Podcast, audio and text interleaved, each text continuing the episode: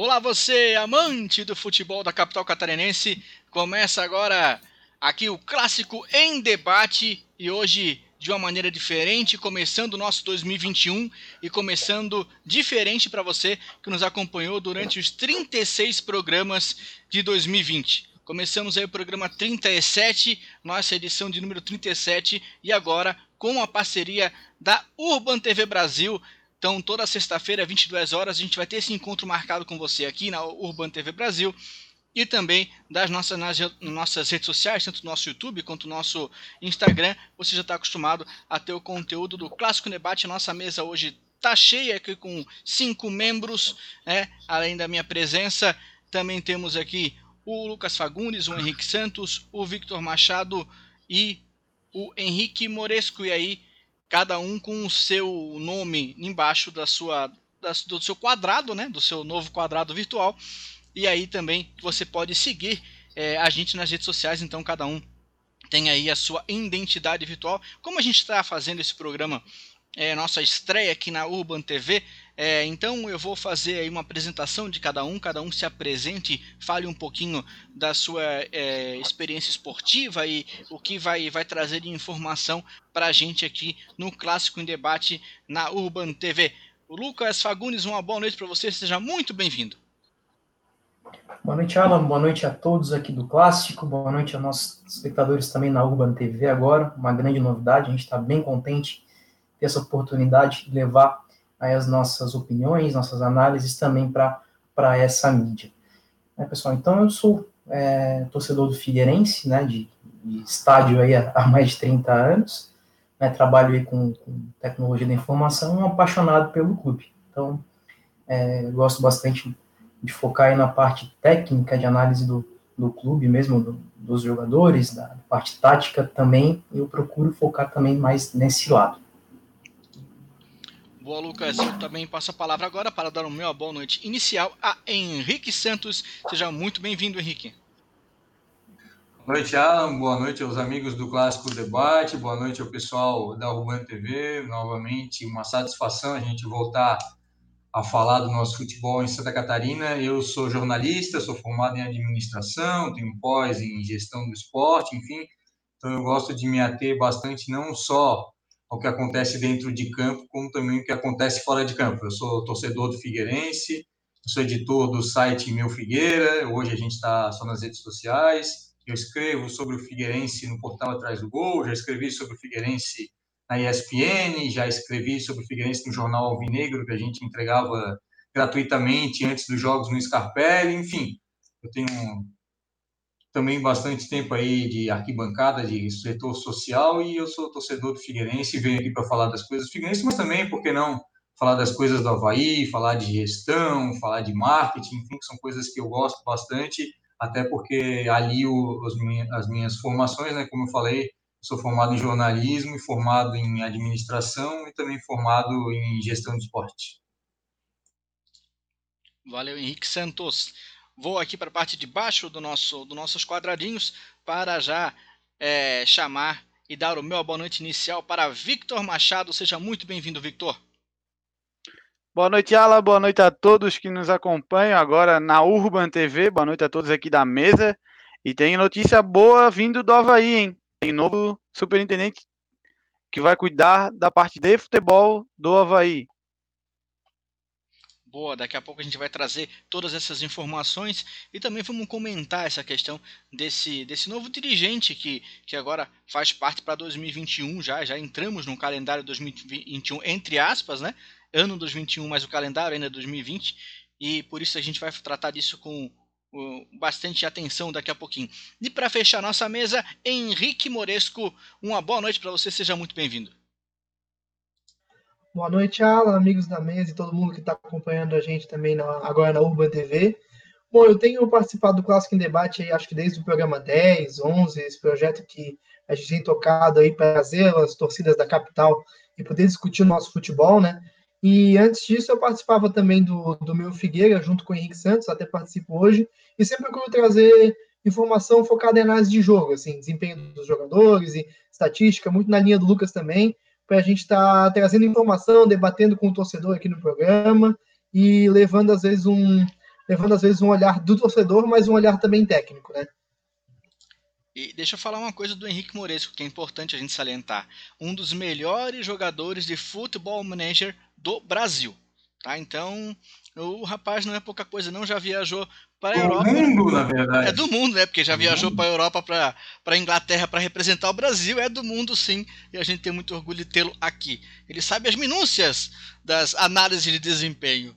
Vamos lá. E para me apresentar também, para a gente encerrar e começar o, o programa de hoje, aqui, arroba Aguiar Alan com vocês, além de ser o âncora e coordenar essa bagunça levemente organizada, torcedor do Figueirense, jornalista esportivo e narrador esportivo também. Então, é, tenho esse, esse prazer de cuidar das minhas devidas crianças aqui, meus colegas de mesa, que, que se respeitam muito bem. E a gente vai trazer também para você, público da Urban TV, toda essa essa zoeira organizada de maneira geral normalmente funciona exceto em clássico, né? Mas como normalmente só tem dois ou três clássicos no ano, a gente no resto do ano é, o negócio funciona um pouco melhor. Vamos lá, vamos começar e aí eu quero começar trazendo aí o nosso momento Havaí. Vamos começar a falar de Havaí, é, o Havaí que, que que depois que chegou naquela casa dos 42 pontos, 44 pontos ali, que, que basicamente não cai mais, o Victor Machado parece que o pessoal tirou o pé depois do clássico, ah, deu, né? Férias, né? É mais ou menos isso, porque o time parou de jogar depois do clássico. Então, é, sobre o clá é, clássico, né, o Havaí é, não jogou nada, né? Só para deixar a gente começar ali, falar o porquê desse tirar o pé. É, aconteceu algumas coisas no bastidores do Havaí. Né? A imprensa trabalhou muito ali de atletas não quererem concentrar para o clássico. Houve uma conversa dos diretores, houve até o presidente andou conversando, mas é coisa de imprensa, então o cara não sabe muito bem a verdade. Mas nota-se um clima pesado na ressacada, desde, desde a diretoria, acho que desde a tia do café a, ao presidente, o clima tá pesado na ressacada é, eu não vejo. Eu, olha, olha que eu acredito muito no Havaí, acredito em tudo o que acontece ali, é, busco informação daqui e ali. Tem muita gente que fala que eu sou puxa-saco do Batistote, isso não é verdade. Eu só tento é, pegar mais ou menos coisas boas que ele fez e ele é teimoso, tanto que agora os erros que estão acontecendo, algumas coisas erradas que estão acontecendo na ressacada, é por teimosia dele. E assim, o Havaí tirou o pé porque realmente já ficou na Série B. É, ainda se trabalha, o Claudinei deu entrevista falando, não, que dá o acesso, não sei o que, só que assim, ó, é muita combinação, diferente que como foi 2014, com o Havaí estava é, ali em quinto colocado, e ganhou, e aí sim, os outros dois times perderam, beleza, subiu. É muito diferente também, assim, se ó, ganhar, diferente daquela. Se ganhar todos os jogos, chega a 62 pontos, e aí tem que torcer para os outros não chegarem, que o máximo que o Havaí pode chegar é 62 pontos. Historicamente, aí, essa assim pontuação assim... dá o acesso, mas aí tem que ganhar todos os jogos. Sim, por isso que assim, ó, eu sou um cara que acredita, que tá ali sempre falando, vamos Havaí, não sei o quê, mas assim, ó, eu já já me entreguei, não não vai mais. Arruma a casa como agora estão fazendo, dá para ver que já viram que realmente é Série B esse ano, então vamos arrumar a casa. O Havaí teve muitos problemas ali no início, eu acho que não deveriam trazer medalhões.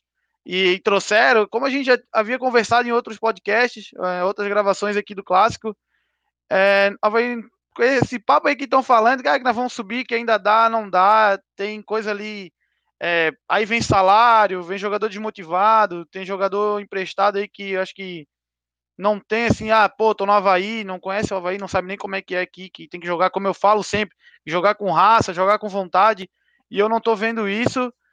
É, para finalizar, assim, Victor, ó, é muita, só pra, rapidinho, só, assim, ó, é muita coisa. O Havaí tem que ganhar, como tu falou, Henrique, tem que ganhar tudo e torcer para quem tá na frente dele não ganhar. Então, tipo, já, quando começa assim, é muito cálculo, é muita coisa. É, tá mais fácil o Figueirense não cair, que é o Figueirense tá no inverso. O Figueirense precisa dele mesmo e ainda rezar ali por um empate, coisa que é o que tá dando pro, pro ali pra tabela. Então, tá completamente diferente. Eu sei que é, eu sou um cara que sempre fala, sempre quer que o Havaí é, suba, sempre as coisas boas, mas assim, ó, eu, Vitor, já entreguei, agora é pensar na, em coisas novas para a Série B, pensar no Catarinense já que vai começar e reformular tudo, ver, pegar os caquinhos e ver se colam alguma coisa ali para melhorar. Ô, Vitor, só para complementar a parte do Havaí dentro de campo, depois acho que a gente tem que falar um pouco sobre a chegada do Marco Aurélio Cunha, que é até surpreendente, mas eu não sei se tu, se tu acompanhas também, se tens essa mesma opinião. Depois que o Jean Martin teve o coronavírus, saiu do time, o time decaiu bastante. Ele não ah, voltou ah, no mesmo ritmo e aí foi utilizado para substituí-lo ao invés do Luan, se não me engano, que é outro jogador da base, mais dinâmico foi utilizado ali principalmente o Ralph. E depois, agora, nesse, nessa reintegração do Bruno Silva, foi utilizado o Bruno Silva. São jogadores mais velhos, mais lentos. E aí eu faço, eu gosto de fazer esses comparativos assim. O, eu estava vendo essas. No jogo de terça-feira, né? O pessoal falando, ah, Palmeiras, Palmeiras, isso, aquilo. O jogo de estreia, os primeiros jogos do Palmeiras na Libertadores, o meio-campo era o Felipe Melo, o Bruno Henrique e o Lucas Lima, tá? Três jogadores lentos, pesados, enfim, o time não. O Ramires também. E o Ramires também. E o, o meio-campo do Palmeiras, agora diante do River Plate, nessa terça-feira, 3 a 0 enfim, foi o Gabriel, o Danilo e o Patrick. O mais velho ali tem 21 anos. É outra dinâmica, outro jogo. Aí a gente vai. Não sou contra jogador experiente, enfim. Eu acho que o Havaí contratou muitos, muitos, muitos, muitos, muitos jogadores experientes para várias funções quem está resolvendo, quem é os melhores do time. É, e assim, Henrique, ó, era o muita, Getúlio, falando... o Rômulo e o Gênio Martim.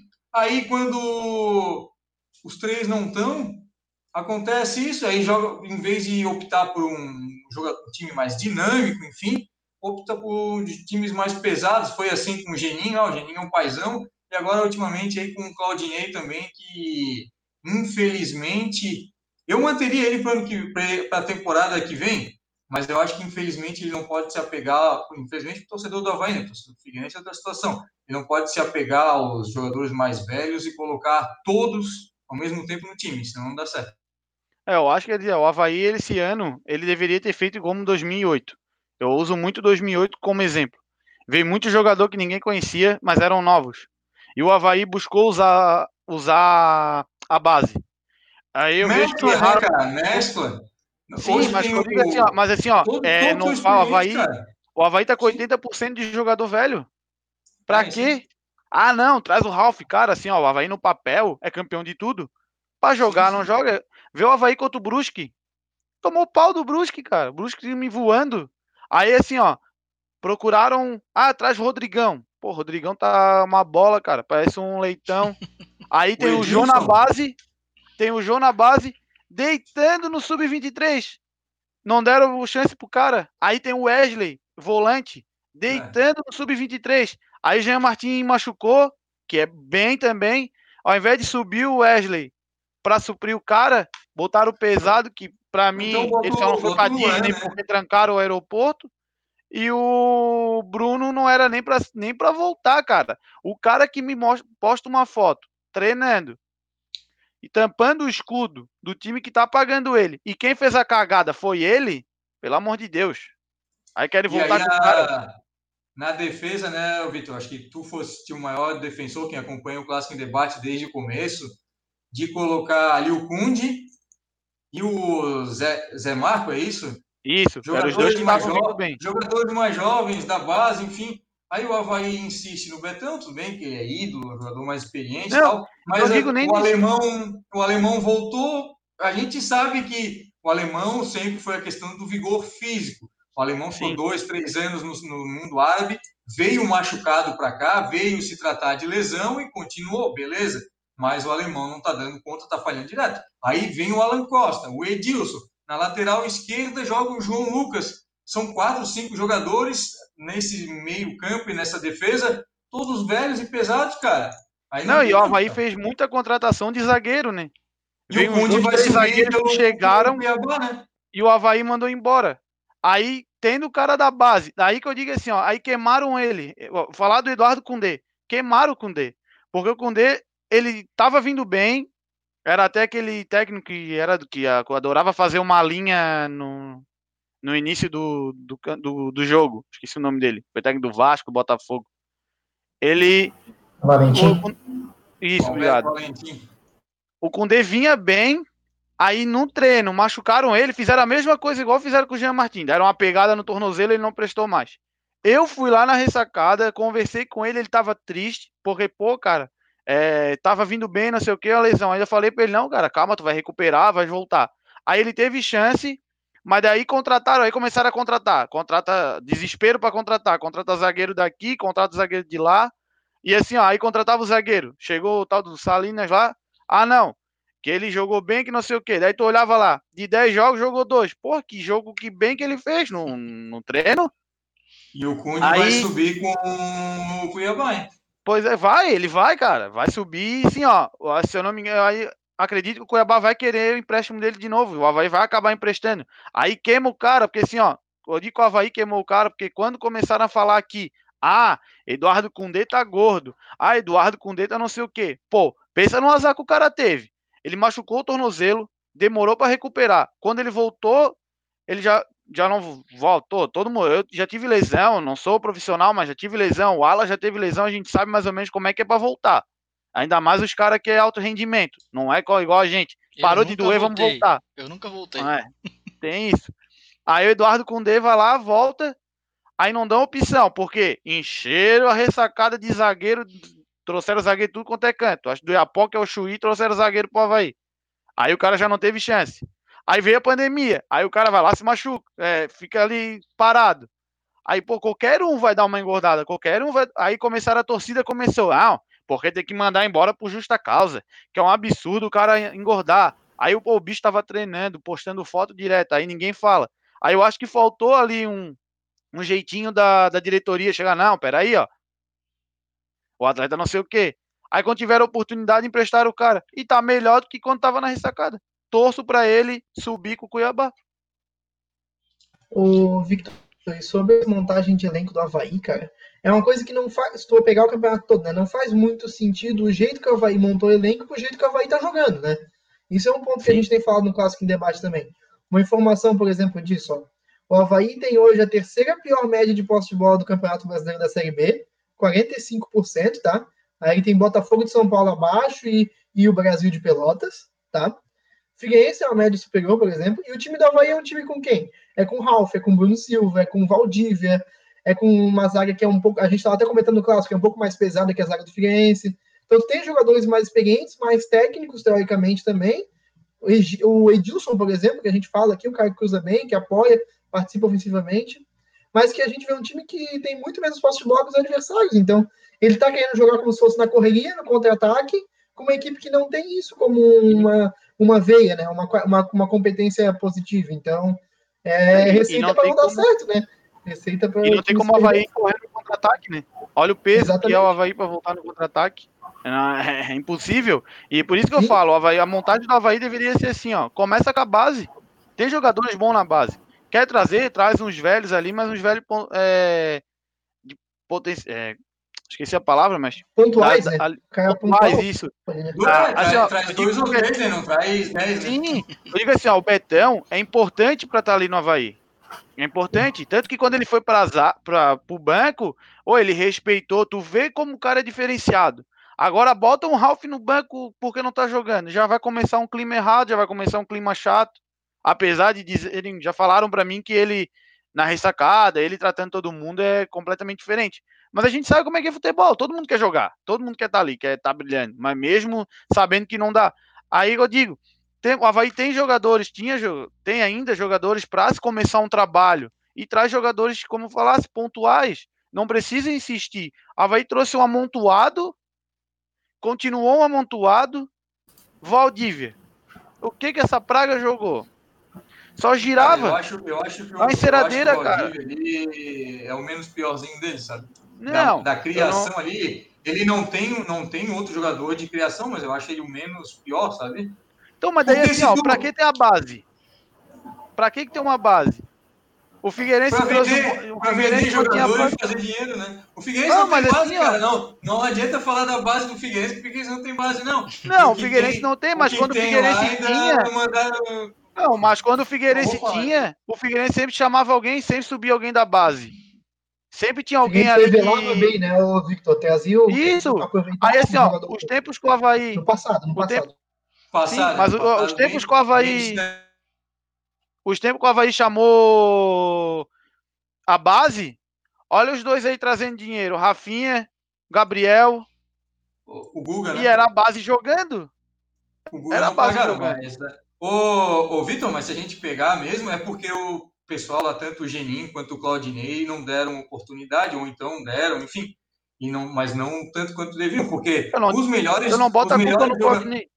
Não, gente chegou agora, mas tudo bem. Os melhores jogadores do Havaí, nessa meados aí da Série B, o Rômulo, que saiu, voltou, todo mundo xingava, e só nós do Clássico Debate e o Chico Lins, na, na CBN, agora na VEG, que defendiam ele. O Rômulo, o Getúlio, o Jean Martin, que era da base do Figueirense, mas é um jogador jovem também.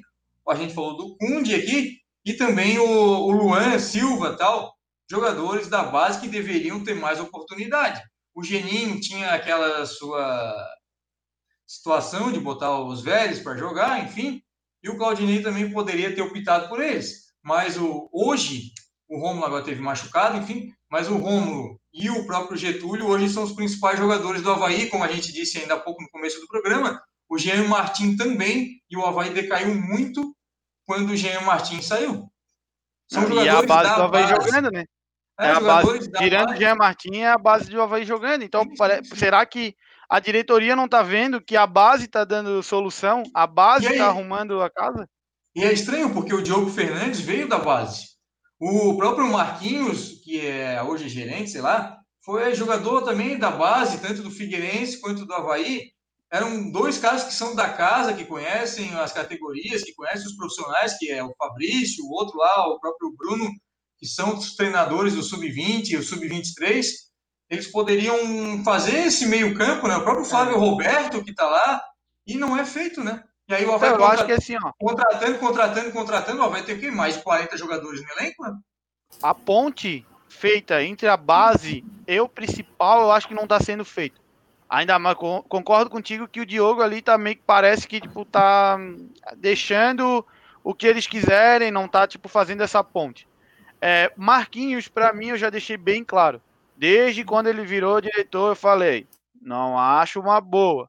Teve gente que veio me criticar, tipo, trocou uma ideia assim, né? Normal do que eu tava falando.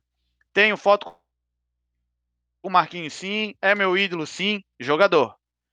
Como é, diretor, ele tem que dar uma estudada. Vai estudar, vai fazer alguma coisa, porque para mim ainda não é o momento. Não é o momento para ele ser diretor do Havaí. O Diogo pode sim ajudar nessa transição base principal, porque ele trabalhou muito com a base.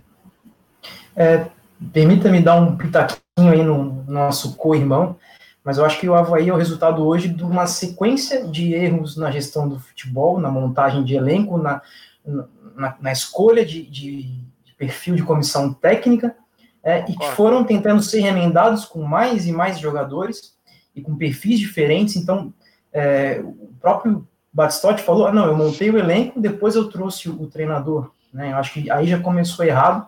Trouxeram jogadores que demandavam um perfil diferente né, do que o treinador precisava, que tinha como característica o português lá no começo. Rodrigo Santana também tinha característica é, de ter times mais reativos mais intensos, coisa que o Havaí não conseguia entregar. É, enfim, e isso foi se somando com. Aí trouxeram o Geninho, mantiveram o Geninho por muito tempo, etc., e foram empilhando jogadores com características, em certo ponto, semelhantes. Né? Trouxeram o Edilson também, que já não tem essa intensidade, o João Lucas não tem essa intensidade, enfim. Então, chegou nesse, nesse final, nesse resultado, em que se gastou muito, não se fez time em nenhum momento.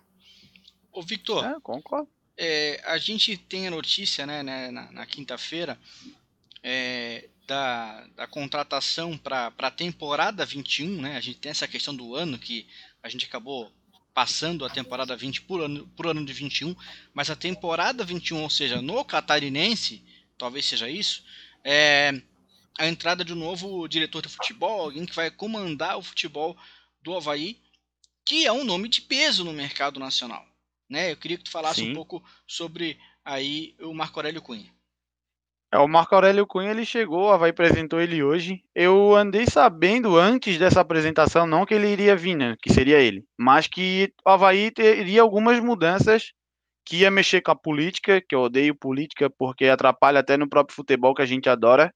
Então, o Havaí está nessa crise política, vamos dizer assim. Então, o Marco Aurélio chega para ser um fato novo, mudar alguma coisa tanto que agora é ele que vai coordenar, ele que vai cuidar da. Tanto de Diogo e Marquinhos, tanto que o Havaí publicou hoje, né? Que Marco Aurélio Cunha é o novo executivo de futebol da Havaí, até. A... E assim, ó, 90% da torcida apoiou, comemorou. É, com o Zunino, ele, ele trabalhou com o Zunino, foi bem. Ele acabou indo para São Paulo, ele estava junto com São Paulo, tudo. Até tenho aqui algumas coisas, tipo, ele é, no, ele trabalha no futebol há mais de 30 anos. Ele ganhou destaque trabalhando e realizando trabalho no São Paulo, é, ele ajudando nas conquistas da Libertadores 2005 e Mundial de Clubes também 2005. E no tricampeonato 2006, 2007, 2008. Ele tentou ser presidente lá do São Paulo, mas não, não deu muito certo. Mas é uma pessoa de nome, é uma pessoa que conhece realmente, é isso que eu digo. Não adianta pegar o cara só porque o cara é ídolo e botar ali como diretor, ó, te vira aí, dá um jeito ele realmente conhece. Então acredito pro Havaí, já para essa temporada 2021, já comece com algumas mudanças, já começa mandando gente embora, traz gente nova. E ele é um desse cara que eu tava olhando que gosta de atletas novos. Ele procura botar os atletas que realmente têm o desempenho, que pelo menos vai e volta, né? Consegue correr no contra-ataque e não deixa o, o adversário pegar. Então eu vejo com bons olhos, a torcida também tá vendo, então dá para para aí pensar em algo bom já para o catarinense e depois para o brasileiro. É, muitas pessoas também ouviram vi falando e também pensam assim que o Batistotti ele não vai se candidatar, mas poderia, né? Tô supondo aqui do Morcarelli ser um bom nome para estar tá ali na, na ressacada ou até no nome dele. É, falam também muito do do Cavalazzi ser o candidato a presidente do Havaí, então é, o, eu acho que. É Rodrigo Colasso, Vitor? Não. Não é Colasso? O... Não tem um, alguma coisa Colasso, não tem também no Havaí. Não, mas esse o cara, Esse cara sempre foi falado aí como possível, um cara jovem, enfim, eu então, eu joguei no, no nome dele. Eu joguei no Twitter se o pessoal votaria em alguém que o Batistotti indicaria ou no Cavalazzi. Deu o Cavalazzi quase 100%. Então, tipo, muita ah, gente confia nele. Ô, Vitor, vou, vou ser bem sincero contigo. A gente vê essas coisas de redes sociais, enfim, e geralmente quem define as eleições, quem vai lá votar, não, não são essas pessoas, sabe? A gente acha que. Não, a gente, já, nós já passamos isso muitas vezes no Figueirense. Fizemos reuniões, fizemos isso, fizemos movimento, ah, vamos vamos agilizar, vamos fazer acontecer. Chegava na hora H, quem definia eram as pessoas mais velhas, aqueles que já estavam lá há 200 anos, acho que o clube é deles. Sempre tem uma conversa de bastidor, sempre tem uma forma de tentar inviabilizar o movimento contrário, quem quer abrir o clube, tem como o pessoal aí do nosso Havaí, que foi, foi, por mais que diga que não foi, foi achincalhado na CBN, foi ridicularizado na CBN. Ah, não foi. Foi sim. E também não custava nada chegar no. Nós estamos, nós estamos aqui, como eles estão também fazendo um programa de casa, com home office, na frente do computador. Não custa nada abrir uma telinha ali no Google e pesquisar. Nossa, Havaí, quem são, quem não são. Não, não precisa nem no Google. Minutos. Nosso Havaí tem site. Entra no site do Nosso Havaí, entra nas redes sociais, tem todas as é. informações. e assim, minutos. ó. É, é, muito fácil chegar, ah, não conheço quem são, ah, não sei o quê. Aí depois vem pedir desculpa, dizer que não foi isso. Nós já passamos é assim, isso uma vez, uma vez, duas, três vezes lá no, no movimento Democracia e Transparência Alvinegra. Fomos várias vezes achincalhados, tanto, tanto na mídia tradicional, nas redes sociais. E eu, eu espero, sinceramente, e fico feliz que houve depois uma retratação, que isso não aconteça com o pessoal do nosso Havaí. Mas, como eu digo, quem vai decidir, quem decide geralmente o futuro dos clubes, tanto do Figueirense como do Havaí, são as pessoas mais velhas, aqueles que estão lá há 200 anos, que gostam de fazer o seu conchavo para não perder, porque acham que o clube é deles. E quando está ganhando, tá tudo maravilhoso. O clube pode estar tá lá embaixo, afundado, como é o Cruzeiro, o exemplo, mais, tra mais tradicional agora. Mas quando está perdendo é que começa a aparecer tudo errado. Até outro dia, o Batistotti era o melhor gestor do mundo, que fez CT, que tava, fez Havaí bem, que, ia ganhar 50 milhões com a venda do Gabriel, do Rafinha, aí perdeu dois, três jogos, perdeu o clássico e já não presta. Então, Mas o Batistotti, é assim, ó, o Batistotti, muita gente fala, o Batistotti, ele é assim, ó, ele como administrador, como buscando coisas para o Havaí ali na ressacada, melhor aqui, jogador ali, recebe dinheiro dali. Assim, ó, eu não vejo ele como um, um, cara ruim. Eu só acho que ele é teimoso. Tipo, ele se meteu muito. Tipo, ah, vai vir tal técnico. Não, não vai. Ah, vamos fazer tal coisa. Não, não vai. Então ele, ele se meteu muito. Ele, tipo, ah, eu sou o dono, vamos botar assim. Ele se meteu em algumas coisas que não era para ele se meter. E coisas que era para ele se meter, ele não se meteu. Então não adianta. Mas aí tá, tá, cheio, tá cheio de puxa-saco também, né? Quando o time tá ganhando, tava subindo e emendou duas, três vitórias ali com o Claudinei no começo. Ah, é o melhor gestor, é isso, aquilo. E será que não tem ninguém para assessorar, para falar, ó, oh, vamos dar uma segurada aqui? Ô, Victor, tá, isso é... é... tá indo na imprensa que o Havaí tá sobrando dinheiro e o salário tá três meses atrasado, porque pode não vazar mas quem está lá dentro sabe a realidade do clube e às vezes pode aconselhar o presidente, ó, é melhor tu dar uma recuada, não falar que vai fazer acontecer, que vai entrar 50 milhões aí do Gabriel e tu chegar e o jogador sabe, o jogador tá ouvindo, o jogador tá ouvindo essa história, ah, que o Havaí tá nadando em dinheiro e ele tá com salário com premiação atrasado. E tem outra coisa, né? Não é de hoje que a gente vê dirigente futebol, presidente e esses diretores de alto escalão no futebol querendo se meter em áreas que não são a área dele, em contratação, por exemplo, em coisas assim. Figueirense aconteceu isso em gestões que antigamente eram elogiadas e tu vê que deixaram um, um rombo, deixaram uma situação delicada em times como Flamengo, Cruzeiro, isso aconteceu também. Eu acho que os dirigentes, de maneira geral, esses grandes cabeças do futebol nosso, às vezes têm que colocar a posição deles a, a, e fazer valer a posição deles, não querer colocar porque se tu contrata, tu monta toda uma equipe de, de análise, de decisão esportiva, gerente de futebol, diretor de futebol. Então é, é para deixar esses caras fazerem o trabalho deles né, também. E aí eles ficam, colocam as pessoas, às vezes, pessoas de fachada, pessoas que são amigos, fantoches, compadres, para poder fazer ali o que os caras querem, né? Como o Henrique falou, às vezes não é, não é quem deveria que decide os cargos mais altos, e aí é colocado uma pessoa que é, que é o parceiro desse cara, é o cara que vai fazer o que ele pede, e a coisa vai vai ficando na mão de às vezes quem não tem braço para controlar tudo isso e, e os erros não, acontecem. Uma coisa que aconteceu que eu vi assim, ó, quando o Marquinhos aposentou, a maioria da torcida falou: "Ah, vamos colocar o Marquinhos como diretor, bota o Marquinhos como diretor, vamos fazer estátua pro Marquinhos, vamos não sei o quê". Aí quando o Batistotti falou: "Não, calma, não é assim". Exemplo da estátua, vou fazer estátua só pro Marquinhos e os outros Há, há outros ídolos no, no Havaí.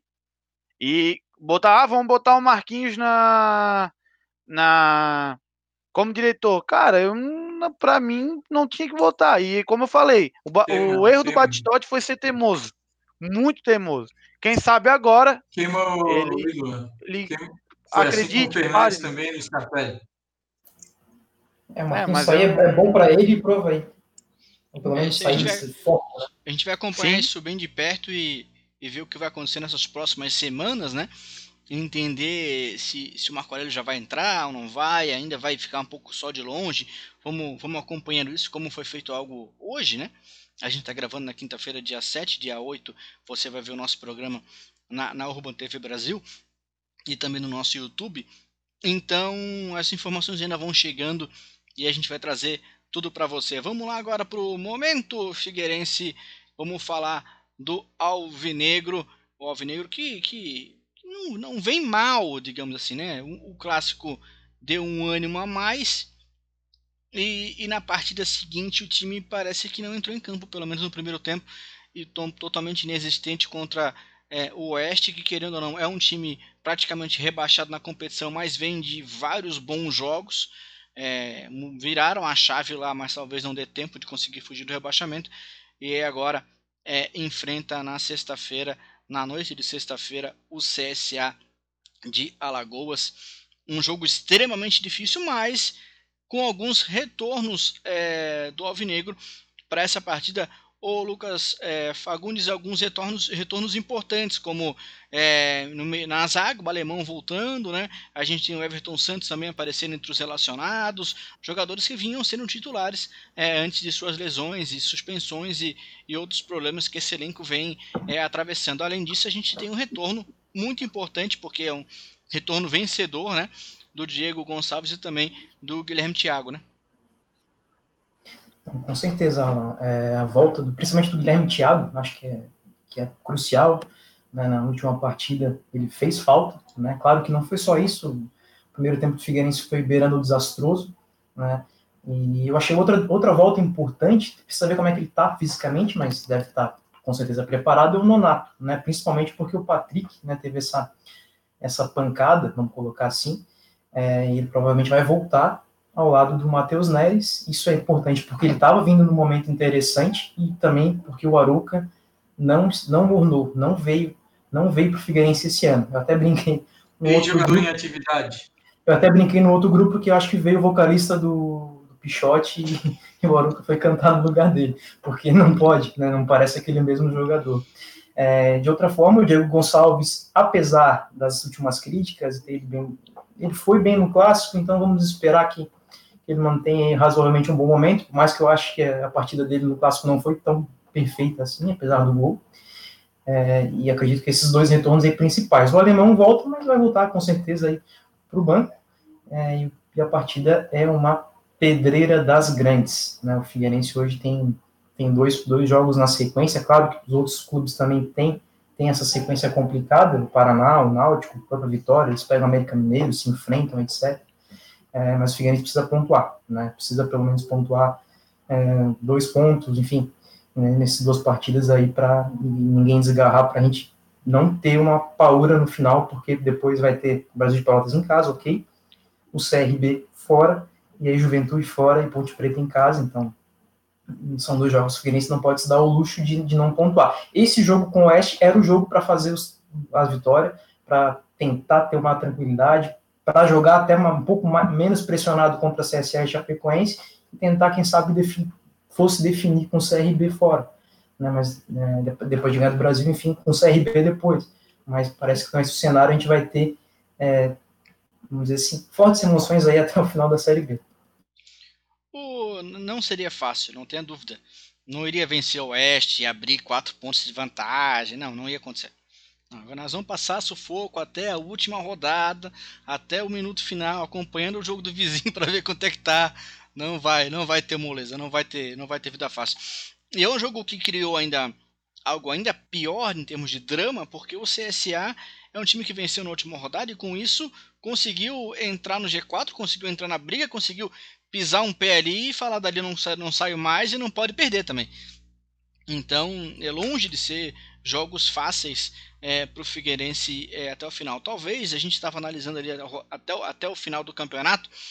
Talvez o, o, Brasil de Pelotas, quando enfrentar o Figueirense, talvez já esteja totalmente numa, numa competição que não vai levar a lugar nenhum. Não cai mais, não sobe mais. Então vai estar naquele meio de tabela ali já pensando no ano seguinte. Talvez seja um jogo mais tranquilo. Agora, fora isso, é final de campeonato atrás de do campeonato. Fala, Henrique. Série B nunca é tranquilo nela. Eu, tu, tu dizias até no nosso grupo do WhatsApp ali, e a gente. Todo mundo apontava, ah, Figueirense, Oeste, Figueirense é o favorito, vai ganhar, vai fazer acontecer depois do clássico. E tu dizias, ó, oh, tô com medo, isso, daquilo. E o Brasil de Pelotas hoje já está com 44 pontos, não vai cair, não vai subir, enfim. Mas a gente sabe como é que é a Série B. Sempre, sempre, sempre, sempre tem essa situação, ah, o jogo tá ganho, mas não é. Tem a questão da, vamos dizer assim, o homem da mala, sempre tem um interesse a mais, o jogador que quer se valorizar para ter um contrato melhor no próximo ano, tem toda essa questão. E também, outra coisa que a gente tem que pontuar, e eu acho aí que o Jorginho, que não está no banco agora diante do, do CSA, porque ainda não está 100% recuperado do coronavírus. Diga. quanto que atrapalha o técnico não estando ali para o Figueirense? Sendo que ele não, é uma eu... peça bem fundamental, eu vejo assim, pro, pro, pro time. É, assim, ó, ele não está dando os treinamentos, enfim, o, quem vai quem está comandando o Figueirense, agora quem está vendo a gente nessa sexta-feira, às 10 e pouco da noite, quem está comandando um analista de desempenho, é um gurizão. Nem o Julian, que comandou o Figueirense agora diante do Oeste, também continuou, porque ele saiu, foi pegar uma, uma vaga lá no Tombense e tal. E aí é uma outra situação, acho que a leitura do jogo, as substituições, a orientação ali na hora do intervalo, no vestiário, então aquela o jogo dá uma parada, tu chama um jogador ou outro no canto, dá uma instrução, vê de outra forma, enfim, eu acho que isso atrapalha. Mas uma questão também que não foi dita, e eu acho que tem que ser falado, é a estratégia de jogo. Ah, o Figueirense ganhou o clássico, vai ganhar todo mundo agora. E contra o Oeste, ah, jogar contra o Lanterna. O Oeste já vinha crescendo, o Oeste ganhou aqui do Havaí, se eu não me engano, na ressacada por 3 a 0 vinha subindo um pouco de produção. E o Figueirense está num momento que tem que pontuar. São seis jogos. A gente fala em três vitórias, seja três vitórias, talvez mais um empate, enfim. Então tem que pontuar. Ah, contra o Oeste vai ganhar? Não, às vezes joga lá num esquema mais defensivo, joga esperando o adversário para sair no contra-ataque. Chega num 0 a 0 cara. E ali pronto, fica no, trocando. Não precisa, às vezes, jogar com a, um pouco a cabeça, não precisa atacar o adversário o tempo todo. Conquista um bom resultado, vai pegar dois adversários, duas pedreiras agora, um é o CSA que está em quinto lugar, outro é a Chapecoense que está disputando o título. Ah, vamos jogar para cima porque tem que ganhar, porque isso, porque aquilo. Às vezes um 0 a 0 é melhor do que se jogar todo para cima e tomar uma porrada, sabe? Tem que pontuar. Ah, o Figueirense vai ganhar todos os jogos? Não vai. Mas é importante não perder, é importante pontuar como disse muito bem o Lucas ainda há pouco, vai jogar contra o Brasil de Pelotas, vai jogar contra o CRB, contra a Ponte Preta. São times que não estão brigando, não estarão brigando por mais nada quando enfrentarem o Figueirense. Então, nesse momento, não pontua e não desgarra daquela zona ali um pouquinho à frente do rebaixamento. Até porque sexta-feira, agora, quando o programa já estiver ao ar, a gente já vai saber quanto que foi o jogo entre Náutico e Paraná, que estão, são, é um confronto direto, o Náutico jogou muito mal contra Confiança, o Paraná também jogando cada vez pior, trocou de e treinador. O Paraná de técnico novo, hein? É, coincidentemente é o Márcio Coelho, que passou aqui pelo Figueirense, o vulgo Gugu, auxiliar técnico é o Fernando Gil, e quem já está lá, já faz quase um mês, é o Felipe Gil, que é irmão do Fernando, que também estava aqui no Figueirense, saiu, foi para o Brasil de Pelotas, levou o Emerson Maria levou ele para lá e agora está no Paraná. Então, é um pessoal que estava aqui no começo do ano no Figueirense, que ajudou o Figueirense a não cair ali para a Série C em 2019, depois foi enxotado aí por essa diretoria do clube, pelo pessoal que deu carta branca, entregou a chave do futebol do Figueirense para o Elano e seus Blue Caps, vamos dizer assim, e agora está lá no Paraná tentando livrar o Paraná do rebaixamento. Tomara que eles façam um grande trabalho e no ano, nessa temporada, final da temporada, conquistem o acesso aí da Série C para a Série B de 2022. E um ponto que eu queria falar sobre essa questão levantada aí do treinador no, no banco de reservas, né? Eu acho que é um momento que faz falta, né, a presença do treinador ali. O Figueirense está sem um dos seus capitões recentes, que é o Patrick, né? O Patrick foi capitão nos últimos jogos aí do Figueirense, então, querendo ou não, seria a liderança em campo, não está presente. E aí um questionamento que eu estava fazendo para mim mesmo e faço também para o pessoal da mesa aí é, será que não seria a hora do alemão voltar a ser titular do Figueirense na zaga? Porque o time está sem uma liderança no banco, que é o treinador, né? E um auxiliar, às vezes que também serve como uma liderança. Está sem o Patrick, que foi capitão dos últimos jogos. É um jogador que é, muitas vezes, até no início do campeonato, a gente é, colocava como um dos jogadores com mais identificação com o Figueirense, ah, quem que é o cara que está mais se destacando no Figueirense? A gente falava alemão, falava de Gonçalves, por mais inconsistente que tenha sido. Será que na hora desses caras voltarem na titularidade e talvez servir de liderança num jogo desse, que é importante, o time está sem técnico? Ô Moresco, eu acredito, tá? Que eles vão fazer esse papel de liderança mesmo que do banco. É, o analista de desempenho não tem ainda a experiência necessária para ser um técnico de futebol e, e, e entender as minúcias que podem acontecer durante um, um, um, jogo. É muito visível o que aconteceu no último jogo do Figueirense. Primeiro tempo, o time completamente perdido. Segundo tempo, com certeza houve uma orientação do Jorginho e o time voltou, parecia que tinha botado 11 outros jogadores em campo. Foi outra coisa completamente diferente, então faz muita falta nesse sentido de mexer de imediato, de não esperar passar um tempo, né, para ter uma conversa com todo mundo, como foi no intervalo contra o Oeste. Então, eu acredito que, que esses jogadores mais experientes, não só o, o alemão, como o Arouca, eu não lembro se o Arouca está relacionado, é, mas acredito que sim, e, e, são jogadores experientes que vão dar pitaco ali no ouvido do, do atual. É, mas o, o, o Arouca não tem condições, não, não tem condições, o, o Arouca dentro de campo, como eu falei, é um ex-jogador em atividade, tira toda a dinâmica do setor, ainda mais que o Figueirense Henrique, não joga não, não, eu tô, eu tô falando meia fora. de criação. Eu tô falando fora, eu tô falando Sim, fora. Dando, eu, dando, acho, dando eu, acho que a, eu acho que a principal ausência do Figueirense naquele dia foi o Guilherme na zaga ali, que é um jogador também um pouco mais experiente, enfim, e às vezes pode dar uma segurada, sabe? Como eu falei na questão de estratégia.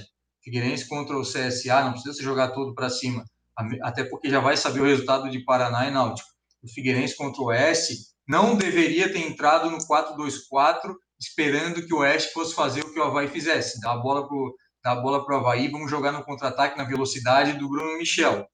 O Figueirense deveria ter entrado um pouco mais resguardado. Mas, enfim, o jogo já passou, já faz uma semana. O Figueirense tem que pensar à frente. Agora tem seis jogos, contando com esse de, dessa sexta-feira, agora de noite, ganhando três, empatando um, Aí soma 10 pontos com já os 35, que se tem 45 não cai. De estatisticamente a gente falando, a gente falou de estatística aí no começo do programa, enfim, nem acho que nenhum ano com 45 foi rebaixado. Então tem, tem que aproveitar os jogos em casa e tem, como eu falei, tem que pontuar, pontuar contra o CSA, pontuar contra a Chapecoense. Depois, ah, entrou momentaneamente na zona de rebaixamento. Depois faz as vitórias e como tu disseste, vai ser sofrido até o final, cara. Até é, o final. eu acho que não pode ter eu... desespero. Pera aí, Maurício, só terminar. Não pode ter desespero se o time acontecer de voltar para o zona de rebaixamento. É, isso a gente, eu, eu, senti na torcida isso, eu senti muito quando houve, é, quando a gente voltou a estar na posição do, do primeiro rebaixado, digamos assim, na 17 posição. Muita gente na internet, ah, agora já foi de novo, ah, e tem que esperar, porque vai ser um sobe e desce ali até conseguir somar os pontos necessários para conseguir escapar um pouquinho mais. Fala, Moresco. o que eu ia pontuar só é que para esse jogo próximo agora, o Henrique comentou ali, ah, acho que é um jogo para pontuar, né? Eu concordo com ele. Não, o não adianta se jogar para cima, querer ganhar o um jogo de qualquer jeito, ou ganhar na velocidade, assim. Eu acho que, ah, eu acho que não vai acontecer, né? Aquele negócio do que a gente do que a gente quer, mas não sabe, acredita que não vai acontecer, até por causa da questão de treino, de entrosamento dos jogadores, mas talvez seria legal ver uma linha de três zagueiros com o alemão e outros outros dois que têm jogado, e não acho que vai acontecer, né? mas acho que seria legal, com os alas mais avançados, com o Everton Santos e o, e o Renan Luiz, sabe? Jogando Bom, agora, jogando agora, agora que o Everton lados, Santos aprendeu a jogar de lateral, tu quer tirar ele? jogar de ala? Eu acho que não, não, não, sabe. Não, não vai rolar. Eu acho que não vai rolar por causa da questão de treinamento. Então, deixa o Guilherme, Thiago e o Vitor ali na zaga que estão jogando bem.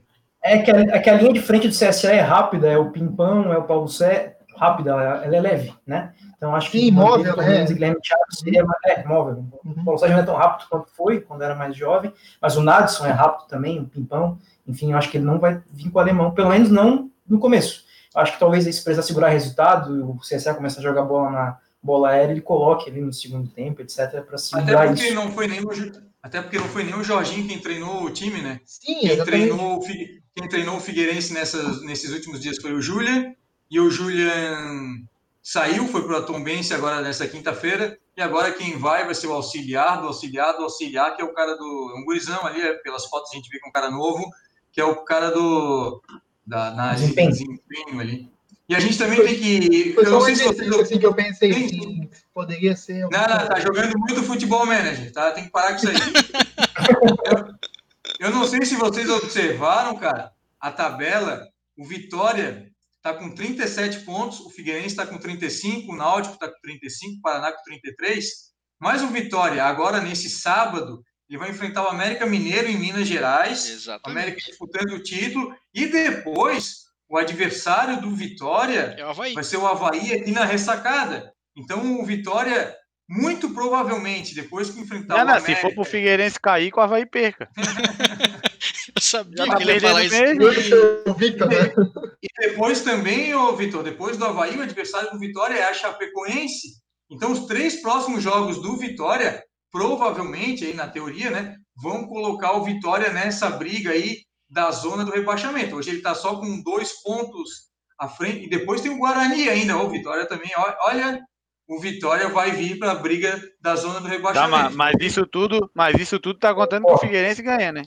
Não, não, o, o, o, o Vitória, a gente falou Figueirense, cara, a diferença hoje do Vitória e do pro Figueirense e pro Náutico, o Náutico em 17 é de apenas dois pontos. Do Vitória para o Paraná é de quatro pontos. E o Vitória, nas próximas quatro rodadas, tem só pedreira. Tem Chapecoense, tem América Mineiro, tem Havaí. E tem, é, uma, é só. É, assim, é pedreira, mas não, tu pensar não. que ainda. Tu pensar que o Figueirense tem que ganhar. É, o Figueirense tem que fazer o papel dele. Não adianta o Figueirense fazer o papel dele e os outros é. não ganhar. Estou dando uma sortezinha aí que o Paraná não ganhou, Náutico não ganhou. Mas aí tem que torcer para Náutico não ganhar. Agora os dois confronto direto, eu prefiro que o Náutico ganhe já de uma vez. O Paraná para mim já, já caiu, porque, né? É, o Paraná vem com outro treinador, né, cara? Ah, o Gugu, o que, que o Gugu faz, cara? O Gugu, o Gugu bom é o que já morreu. Coitado. Mas não dá pra contar com o Havaí, o CRB tá aí pra nos mostrar, o Havaí vai entregar pro Vitória. Ah, tomara, tomara, eu faço campanha pra entregar. Que o Vitória Mas ganhe, o Vitória que o Náutico ganhe. Tão ruim, a gente tem falado dos outros programas até, né? Ganhou um dos últimos cinco jogos aqui, o Vitória, acho que Havaí entregando, Havaí não entregando, o Vitória não vai. Cara, mas não eu, vai ser é, que é vai uma... fácil, né? Se tem uma coisa que assim, ó, que o Alan falou no, em todos os podcasts, que esse ano, a temporada 2020, a alegria de Havaí Figueirense é a derrota do outro. Ninguém teve assim, tipo, até no clássico. Ah, ganhou o clássico. Se tu vê, quase não teve zoeira. É só todo mundo olhando pra tabela. Não, mas peraí, ganhou, mas ficou lá embaixo. Então tá tudo certo. Ah, que não sei o quê. Então, tipo, não teve. Acho que é, 2020 eu acho que não cagou. Teve, não, teve, não teve torcida, o pessoal tá aí preocupado é, com a pandemia. Uma das coisas que aí, mais fez falta foi isso, foi a torcida. É, é tanto de Havaí quando, Figueirense como as outras. E aí quando o negócio tá complicado aí também, aí a gente, ah, vamos debater o clássico, vamos debater o clássico. Aí já foi, logo em seguida também, já foi ano novo, logo era Natal. Sim. Aí o Batistotti foi na rádio, falou um monte de besteira. Não, e outra coisa assim, Henrique, mudou todo o assunto, né, voltando, voltando ali um pouco rapidinho, voltando no Havaí, vai, vai encaixar pro Figueirense também, a gente tá no momento do Figueirense. Mas assim, ó, é, se tivesse torcida, seria diferente. É, o bicho ia pegar já lá na ressacada lá, os caras iam olhar ali 5, 7 mil pessoas vaiando, xingando até a mãe dos caras. Ia mudar, cara. A mesma coisa o Figueirense. Toda aquela não, delicadeza tipo, do torcedor, né? Pô, as nossas torcidas né? aqui são apaixonadas. Né? Iam pra cima. Ah, normal, né? Com aquele carinho torcedor, né? caixa, aquele, aquele afeto. Lado, com aquele abraço, né? Não pode, né? Aquele abraço que, né? Não dá. Então, com a torcida seria completamente diferente, cara. Um, um Ralph da vida, que querendo ou não, quando lá no Corinthians recebia vaia, tomava pressão, aqui só tomou pressão ali na rua, que eu acho que foi errada mas dentro do estádio ia ser completamente diferente. Aquela vaia já do cara, aquela pressão, torcida já xingando, como eu falei. Então é, é completamente diferente com torcida. A gente vê até times aí ditos grandes, né? Flamengo, é, Atlético Mineiro.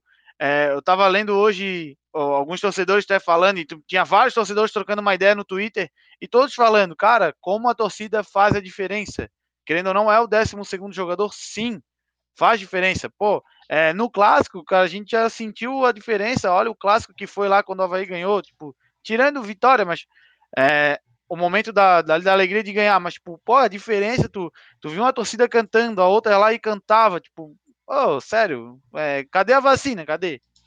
Vai vir, um vai vir. Deixa, deixa, é, vamos, vamos. Eu vou dar a palavra para cada um para a gente poder encerrar, porque a gente está chegando já ao final e agora a gente não tem mais o limite da vida, né? Nós temos o limite do, do horário. Então a gente tem que encerrar o nosso programa. Então, é, já aproveito no teu comentário final. Você já fala também que você queria falar, Moresco. Vou passar a palavra primeiro aqui para o Victor Machado, dando uma boa noite para ele e um até breve, até o próximo programa. Boa noite, boa noite. Agradeço aí mais uma oportunidade aqui. 37 podcast 37 gravações com Clássico em Debate. É, como eu falei pro Alan esses dias, para quem disse que a gente não ia passar de 5, já estamos na TV. É, quero agradecer a todos aí que apoiam a gente, estão sempre mandando perguntas, sempre. É, até o Ramon, né? Falei com ele hoje. É, ele logo que fez, virou sócio do Figueirense, estava todo feliz porque fazia tempo que ele queria voltar, ele veio logo contar. Ganhou a carteirinha lá, do Fernandes, publiquei, inclusive. Ganhou a carteirinha do Fernandes. Ele estava todo bobo hoje no serviço. É, parecia uma criança, ganhou um presente assim de, de Natal. Legal. Então, tipo, a gente sabe o que é ainda mais o ídolo dele, né? Que é o ídolo do Figueirense. É, a mesma coisa eu falo quando eu ganhei, um, bati uma foto com o Marquinhos, o Marquinhos trocou ideia comigo. É, a gente sabe a emoção que é, ainda mais ele que estava querendo ser sócio, conseguiu agora, voltou a ser sócio. Então, agradeço a essas pessoas que estão sempre aqui com a gente, sempre mandando mensagens. É, uma boa noite e até sexta-feira que vem. Henrique Moresco, uma boa noite para você até a próxima. Boa noite, boa noite a todos os amigos da mesa e também o pessoal que está acompanhando a gente na televisão. Eu acho que é muito legal estar tá participando de um programa assim desde o começo. Foi uma das coisas mais bacanas que eu fiz esse ano passado. E espero que sejam mais de muitos agora na televisão. Pô, olha, sucinto, rapaz. Deu tempo para os coleguinhas falar mais. Lucas Fagundes, um grande abraço para você. Até a próxima. Abraço, abraço a todos os colegas. Não, só é, revisitando as palavras aí do, do Moresco, né? Realmente é um, é um, prazer muito grande estar no projeto. E agora mais um passo legal para todo mundo. É, e é isso, né? Agora vamos torcer pro, pelo Figueirense, para o Figueirense sair dessa situação, né? conseguir pontuar com, o CSA, Chapecoense, e nós conseguimos é, essa vaga na Série B para o ano que vem. Um abraço e até a próxima, pessoal. Valeu, Lucas. E para encerrar a nossa mesa, Henrique Santos. Até mais. Fala, me deixou por último, porque sabe que eu falo muito e o tempo está correndo, né? É, para tu ficar ligado. Mas é... Mas é só agradecer novamente o pessoal do Clássico Debate, como o Vitor falou, a, a, tinha gente que não acreditava que a gente fosse seguir, nós já estamos no segundo ano do Clássico Debate, agora com o pessoal da TV, pessoal da Urban TV, muito legal a gente poder falar de Figueirense, Havaí, da Pitaco e, como eu sempre digo, renovar, renovar a nossa mídia, renovar quem fala de esporte, sair da mesmice, é muito importante, tanto de Figueirense quanto de Havaí. Tá bom? Um grande abraço. Na próxima semana a gente conversa novamente e fico muito feliz de fazer parte desse projeto agora na TV. Muito bom. Olha, deu tempo, hein? Até para eu poder me despedir com um pouquinho mais de tempo. Um grande abraço a todos que estão conosco desde o nosso programa 1. Né? Hoje a gente não teve toda a nossa equipe completa e a gente vai sempre flutuando. Você sempre vai ver a nossa equipe flutuando. Tem Márcia é, Becker ainda que vai aparecer por aqui, tem Luan Silva que vai aparecer por aqui, fora os convidados que a gente vai trazer de vez em quando para o nosso programa. De antemão, agradeço demais a parceria da Urban TV, que vai estar tá, vai tá conosco nesse 21, nesse ano que a gente espera que seja muito legal para todos nós e principalmente que a gente possa ter muito clássico e muito debate aqui no nosso programa. Então, vou ficando por aqui. Uma até breve. Tchau!